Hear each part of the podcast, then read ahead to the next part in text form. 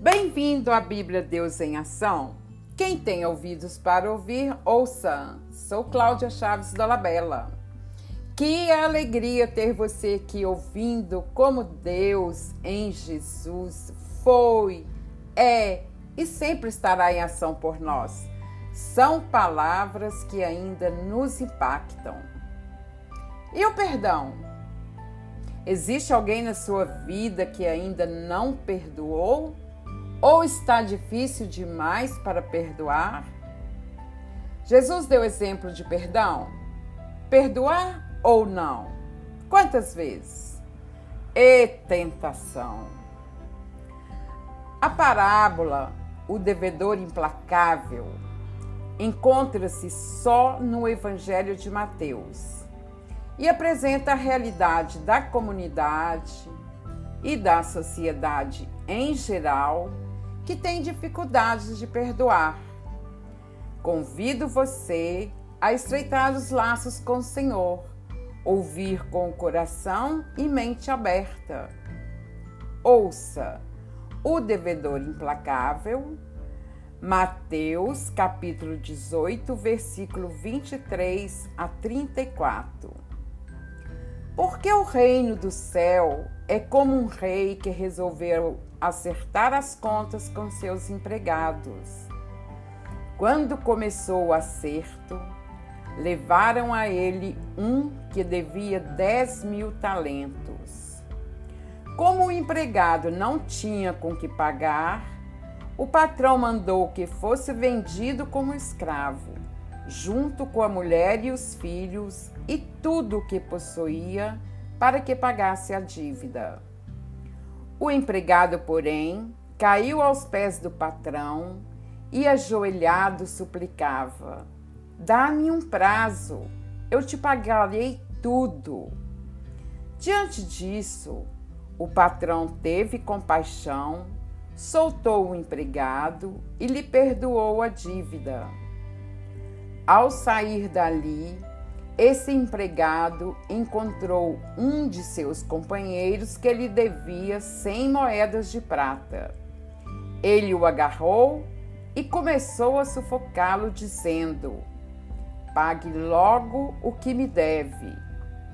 O companheiro, caindo aos seus pés, suplicava: Dê-me um prazo e eu pagarei a você.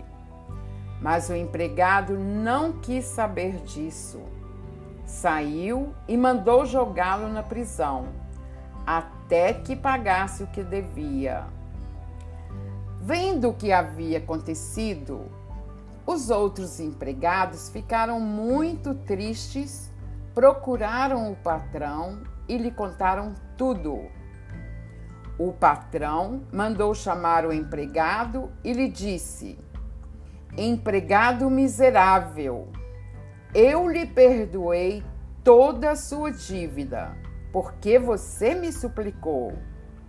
E você não devia também ter compaixão do seu companheiro, como eu tive de você?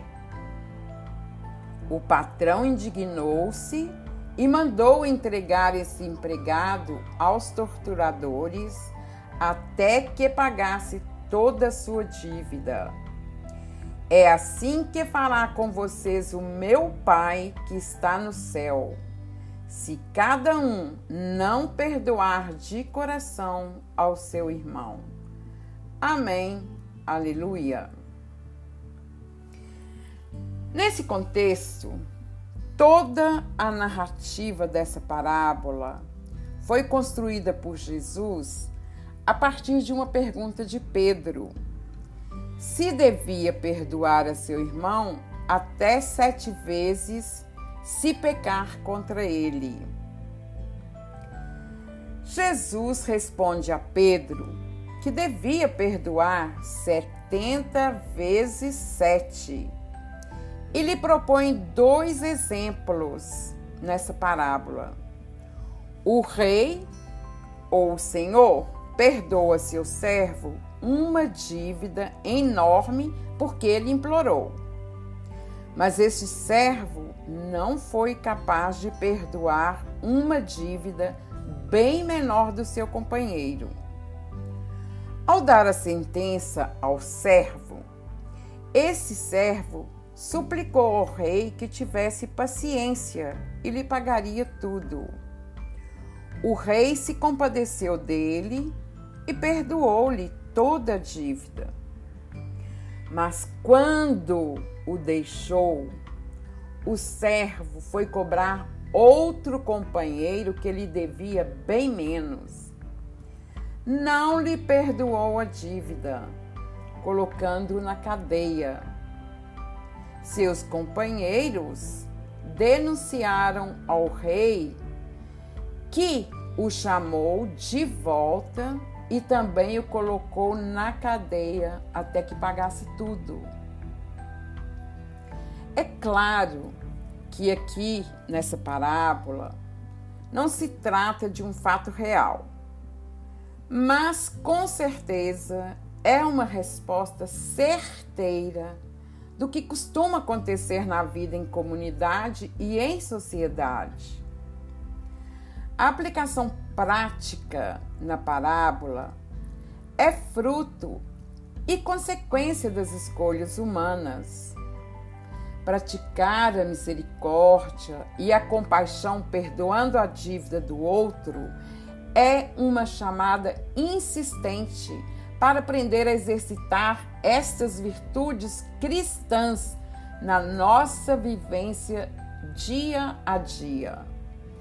Usufruir da compaixão e misericórdia diante do perdão da própria dívida é muito bom, é salvífico. A pergunta de Pedro dá a entender que aquela comunidade dos discípulos sem dúvida, aquela sociedade daquele tempo devia ter dificuldades também de perdoar o próximo que lhe devia alguma coisa. O perdão necessita de um amor incondicional para que se efetue de coração, como demonstra a palavra. O rei ali representa Deus ele foi capaz de perdoar ao servo que lhe devia. E este servo, mesmo fazendo a experiência do perdão incondicional, não foi capaz de perdoar o próximo. E nesta experiência, o rei aplicou a mesma sentença ao servo ingrato. Lembre, na medida em que medirdes, serei medidos. Então, com essas instruções, Jesus quis incentivar a prática da humildade, da compreensão, do perdão recíproco e de reconciliação. Evidentemente, o número em si, ele não é importante. Na parábola, o número é meramente simbólico. O perdão não é assunto de matemática, nem de regras ou leis, mas de atitude. O verdadeiro perdão não está limitado por números. Não é o ato que vale, mas é o espírito que o motiva. Qualquer pessoa que tem experimentado a alegria, a paz e a liberdade interior que vem de ser perdoado, sem dúvida, abre possibilidades de perdoar também. Normalmente, o perdão é entendido pela sociedade atual como expressão de fraqueza. Pense, Falhas, tropeços, caídas são inevitáveis pela nossa condição humana ainda tão pequena. Mas é a mais alta expressão da caridade cristã. Cada pessoa, cada grupo responde a essa questão do perdão segundo suas próprias condições, seu próprio cultivo pessoal. Então, se você tem um caso difícil demais para perdoar, pare e reflita.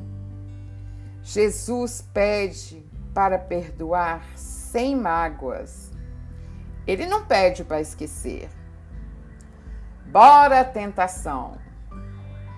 Obrigado pelo carinho de me ouvir.